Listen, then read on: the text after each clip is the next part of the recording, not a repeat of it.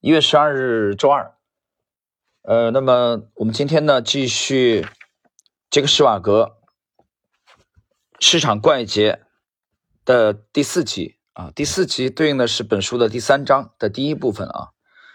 第三章我们初步准备用两集的这个篇幅，那么第三章讲的是个性化的交易啊。在上一章我们建立了这样一种观点，即作为一名交易者，通向成功的。路不止一条，而这一观点指出了成功交易的关键要素。如果你在读过了本书之后啊，只掌握了下面这一条原则，那也是一次非常有意义的努力。这条原则是什么呢？就是成功的交易员应当找到适合他自己个性的交易方式。尽管在市场上交易没有唯一正确的方法，但为了能获得成功，你需要找到一个对你而言正确的交易方法啊，就是一个适合你自己个性的方法。那么，以下是我曾经采访过的所有成功交易员的共同之处，他们都形成了契合自身个性和信仰的交易风格。而我观察到这一点，似乎也很符这个符符合逻辑，甚至听上去理所当然。读者甚至可能会问：每个人不正是根据其个性来交易吗？呃，事实上并不是这样，他们并没有这样做。施瓦茨花了近十年，尝试着去运用基本分析在市场中交易。而这一方法对其个性而言非常不合适，这导致了当他试着从基本面角度去得出市场观点的时候，他自己都被束缚住了。后来回忆到这段早年的经历，施瓦茨说道：“尽管我能稳定的获得一份不错的收入，但由于一直在市场上输钱，我还是几乎要破产了。一直到施瓦茨下定决心运用技术分析之后，他才变得成功。技术分析。”给了施瓦茨一个法宝，当他决策错误时，该方法能让他快速规避交易；而如果他能规避那些会导致损失的交易，那么还一直会有很多其他交易机会等着他。正如施瓦茨所阐述的，在总有属于我的胜利会等着我的信仰下，即使失败一次也没什么难过的。即使我犯了一次错误，那又怎么样？他发现了一种更适合他个性的方法。此处的观点并不是说技术分析要比基本分析好，而是说技术分析是更适合施瓦茨的方法。对于其他的交易者，比如吉姆·罗杰斯而言，上述观点啊应该反过来讲才对。就是说，罗杰斯他对技术分析不感冒啊。他说：“他说你这玩意儿看图的，你这这行吗？”啊，罗杰斯是玩基本分析的。呃，这个是我们上一集也讲过这个问题啊，第三集。读者会很吃惊的发现，有那么多的交易者在浪费时间和金钱，使自己的个性去适应一个根本不适合他的交易方法。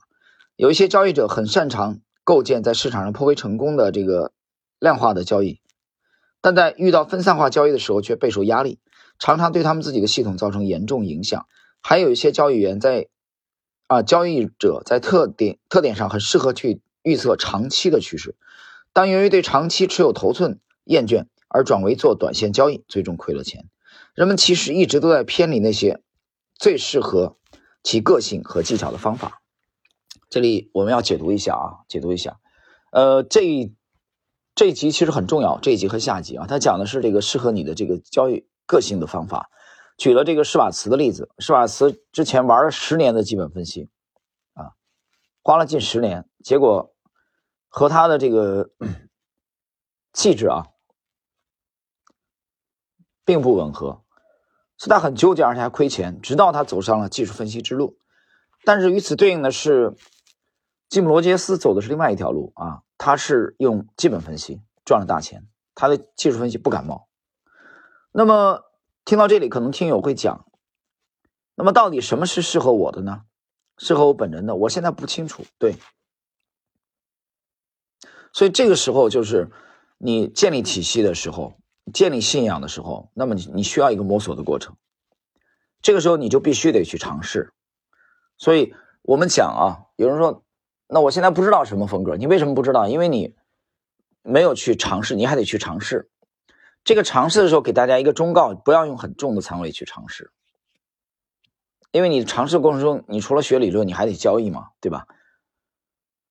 要是要实践的。所以你你是属于实际上是属于一个试错的过程。那我在知识星球半不同的专栏也经常这么写，我说这个批判、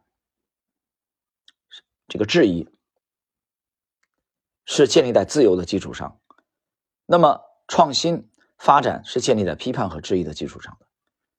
但现在有很多的问题，就很多的业余人员、业余人士，他上来就批判，你得先有一个继承，再批判，你得先去了解对方的东西啊，了解一些大师的东西，然后再来谈批判的问题。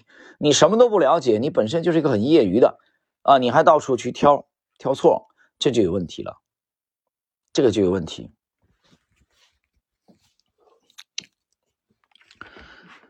那么。我们继续啊，下一集，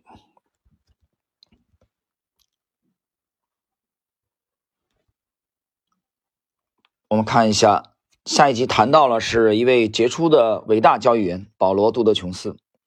接下去，我将在此比较两位我采采访过的交易者，来阐释我所提到的啊，做适合自己个性的交易。第一位是保罗·杜德琼斯，他是我们这一时代非常伟大的期货交易员之一。我是在一九八七年十月美股大崩盘后的近半年里采访的琼斯。在那个对大多数人而言灾难的一个月里，琼斯创造了令人难以置信的百分之六十二的收益率，而且他在连续五年里几乎都实现了三位数的收益率。我说几乎，是因为其中有一年他的基金涨幅只达到了百分之九十九啊，那已经很牛了啊。达到百分之九十九已经很牛了。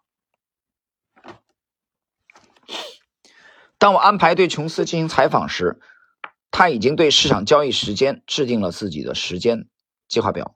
我对这一点是有一点担心的，因为我知道琼斯是一名非常活跃的交易者。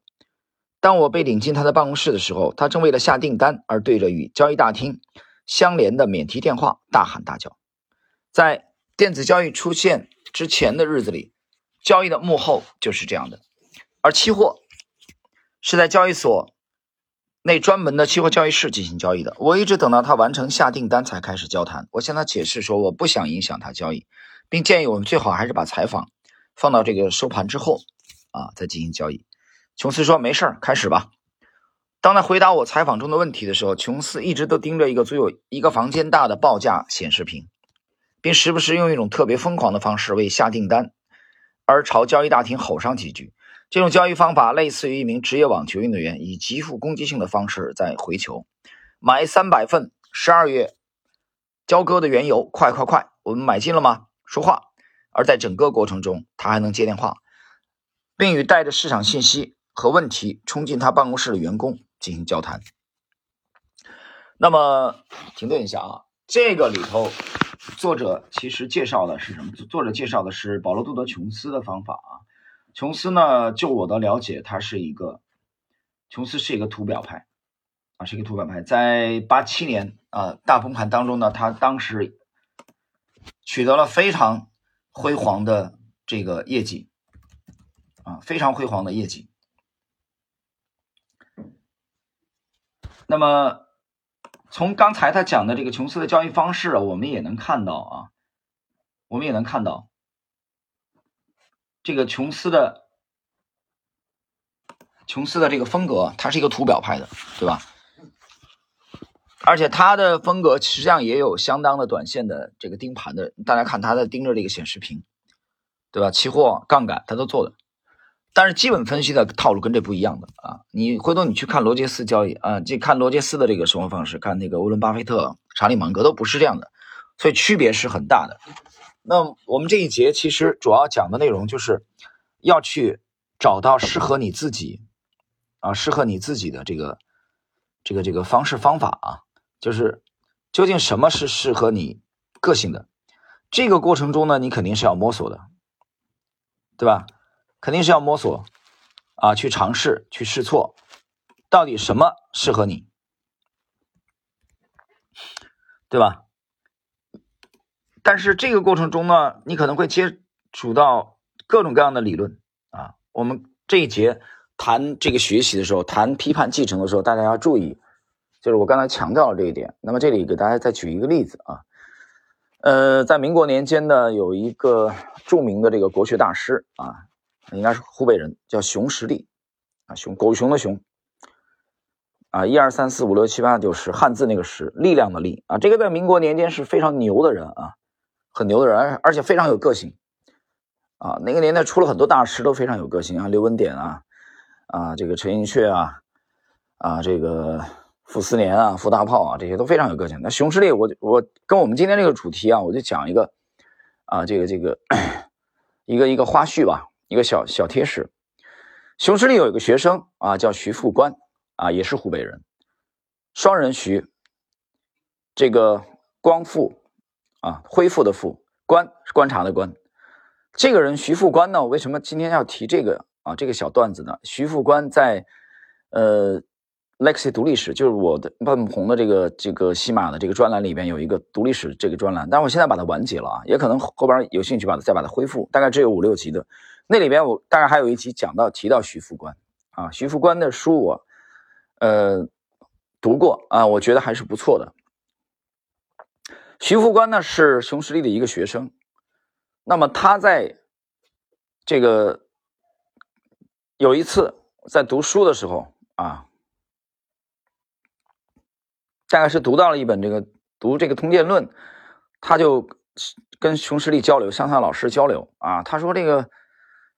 他说：“这这书好像也，啊，也也就那么回事嘛。”熊十力就问他：“他说你读，他说你读了几遍？”啊，问这个这个徐副官，就是等于让他再去读。读了以后呢，徐副官就过来啊，就跟那个熊十力说：“啊，这书那儿这儿写的不合适啊，那儿有什么有问题？”这个熊十力就有一些 不高兴。他这么告诉他的学生：“他说我们读书呢，如果一本书当中啊，可能有几处啊，甚至有几句话。”能点醒我们，我们能获得收益啊！那我们读这本书啊，就算成功了，就算有价值，而不是上来就去挑错误。所以老师的这两句话让徐副官记了一辈子。所以徐副官后半生啊，他做学问、写书啊，啊，他应该是后来去了台湾的，他就一直记得啊，熊十力这么教导他的这句话。我觉得做学问啊，熊十力跟徐副官的这个对话啊。就我觉得跟我们这节内容啊有关联之处，就是你再去探索各种风格。你现在很多人他没确定我到底适合技术分析还是还是这个基本分析的时候，还是以学习为主。当你有了这个积累的之后啊，你会有你就会有沉淀嘛，对吧？你融会贯通。这个时候我讲了，就是你在存在一个阳气的问题啊啊批判的问题，对不对？然后确定你是。以技术分析为主啊，还是以这个这个基本分析为主啊，或者说两种派别的风格都兼用啊，有有这么一个过程。好了，朋友们，时间关系呢，我们今天的这个杰克施瓦格的市场怪杰啊进化解读的第四集的内容啊，对应的是本书第三章的第一部分，就到这里。我们下一集呢，继续来学习根据个性化交易的第三章的后半部分内容。